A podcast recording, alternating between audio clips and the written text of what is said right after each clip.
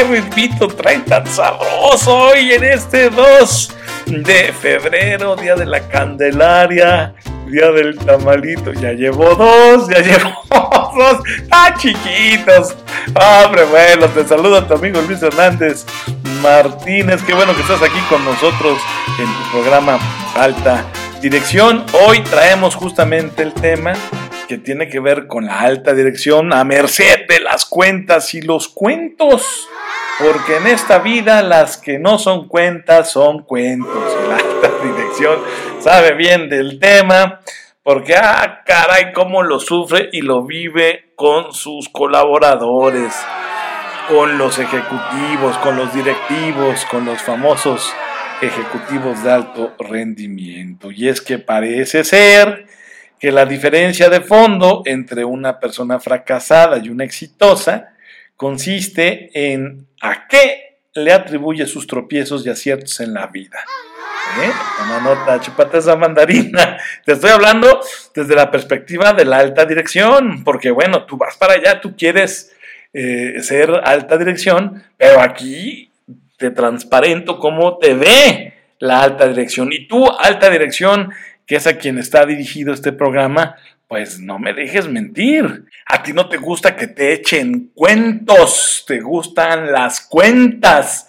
Y más si son claras, ¿verdad? Porque cuentas claras, chocolate espeso. y es que a este modo particular de analizar el origen, tanto del triunfo como de los naufragios en el ámbito profesional, tiene una base teórica, fíjate, y se le conoce con el nombre de teoría de las atribuciones. ¿Eh? Al final del día, desde la mirada de la alta dirección, el mundo se divide en dos enormes grupos. Los que adjudican sus aciertos y resbalones en la vida a causas internas y aquellos que viven convencidos que son de orden externo. ¿eh? ¿Qué tal? Sí, bueno, es como la alta dirección mira ese tipo de grupos al interior de la empresa. En el primer caso, aquellos que tienen la mirada puesta en el interior, en su persona, en el primer caso, pues eh, no solamente eh, nos referimos a gente que resulta a la larga ser más responsable, sino que también gana la oportunidad cuando está consciente de que la responsabilidad surge de su interior, gana la oportunidad de evitar errores y repetirlos. Entonces aprende y eso lo toma a su favor y le ayuda a impulsar su causa. Es decir, cuando las atribuciones son internas, se vuelven eventos controlables y terminan por producir un perfil de personalidad capaz de decir, a mí me toca, fue mi responsabilidad y de mí depende. Se trata de una actitud madura que sirve para hacernos cargo de nuestros actos. Pero, pero, pero, pero, la trascendencia de las conductas responsables no se queda en el mero discurso ético y moralista de sí, reconozco fue mi culpa. No, no, no, sino que asciende para darle forma a la cultura de resultados, que justo es hoy lo que demanda el mundo laboral, el mundo corporativo. Resultados, no nada más promesas, como diríamos desde hace más de 25 años, promesas de campaña. No, no, no, no. Resultados.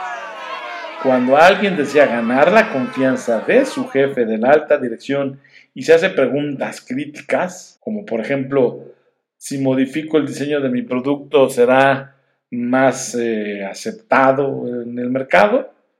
¿Mi cierre de ventas está carente de firmeza y agresividad? ¿Estoy fallando en la supervisión del personal que está a mi cargo? Esas preguntas, al hacérselas, Muestra con ello que es una persona decidida a ser protagonista de sus actos y asumir las consecuencias de sus buenas o malas decisiones.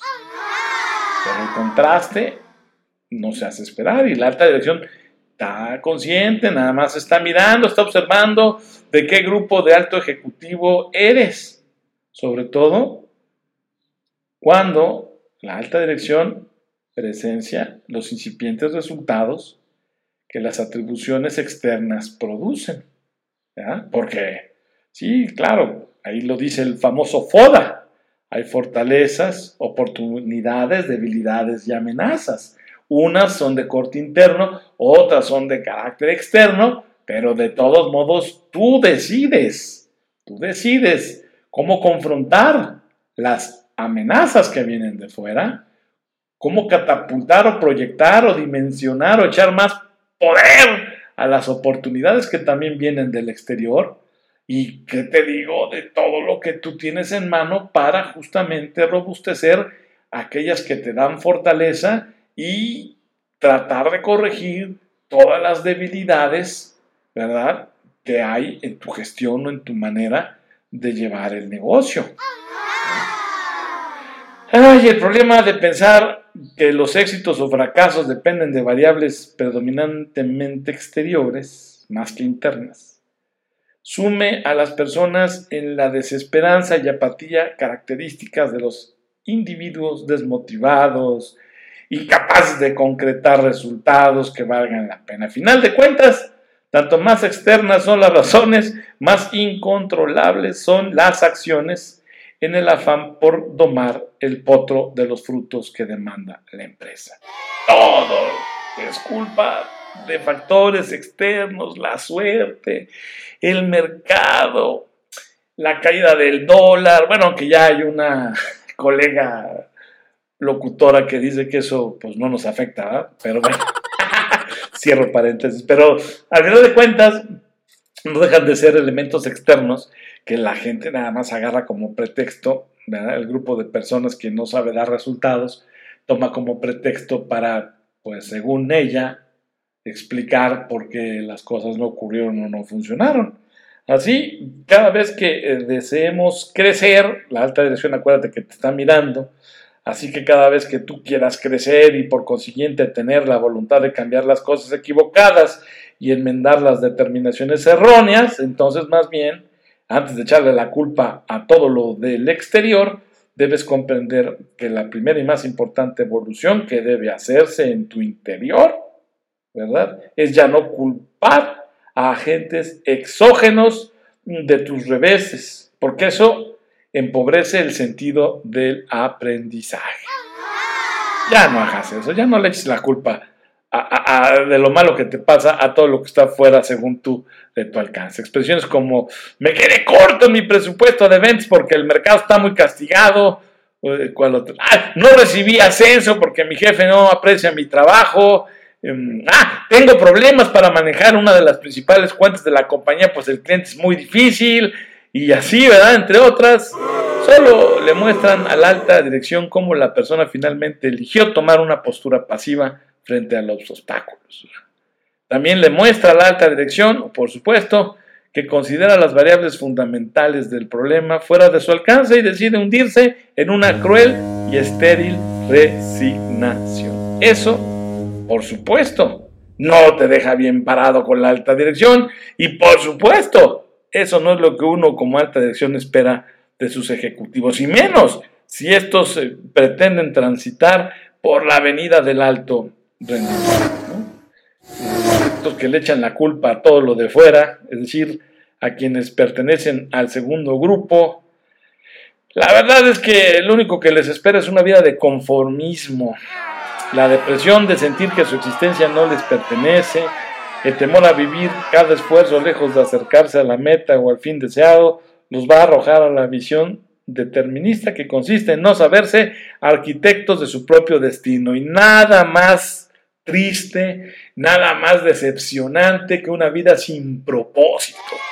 Imagínate a mitad de tu vida o a la flor de tu vida, no sé, no quiero decir años, pero porque la verdad es que para plantearse un propósito de vida no hay edad. Pero si estás entre tus 20 y tus 50 y ya tiraste la toalla, uy, no, espérame, no, error de errores, cálmate, ¿qué te pasa? Si a los 50 para adelante también viva la vida, entonces no, no, no, no, cálmate, esto no es de edades, esto es de carácter, de tener un propósito en la vida, ¿verdad? De tener un plan de vida y ejecutarlo. De no andar ahí como barquito de papel, nomás ahí a donde te lleve la corriente. No, no, no, no, no, no, no. Renuncia a eso. Esto no es lo que te mereces. Se dice que, además, al final de cuentas, como seres humanos, somos una rara y extraña mezcla entre nuestra libertad y circunstancias. Pues sí, que digo esto, recuerdo las palabras de Ortega y Gasset, el hombre es él y sus circunstancias, pero las circunstancias siempre tienen que superarse para que seas hombre, para que seas mujer de bien, hombre, mujer, vértice en la organización, tienes que superar tus circunstancias, por supuesto, claro, y tú tienes cómo hacerlo. El medio del asunto radica en identificar claramente qué porcentaje queremos ser producto de nuestra libertad y qué proporción aceptamos ser el resumen pasivo de las circunstancias ingobernables que nos rodean. ¿Ah? De todos modos, es una decisión propia. ¿eh? Tú decides. Tú tienes el poder de decisión.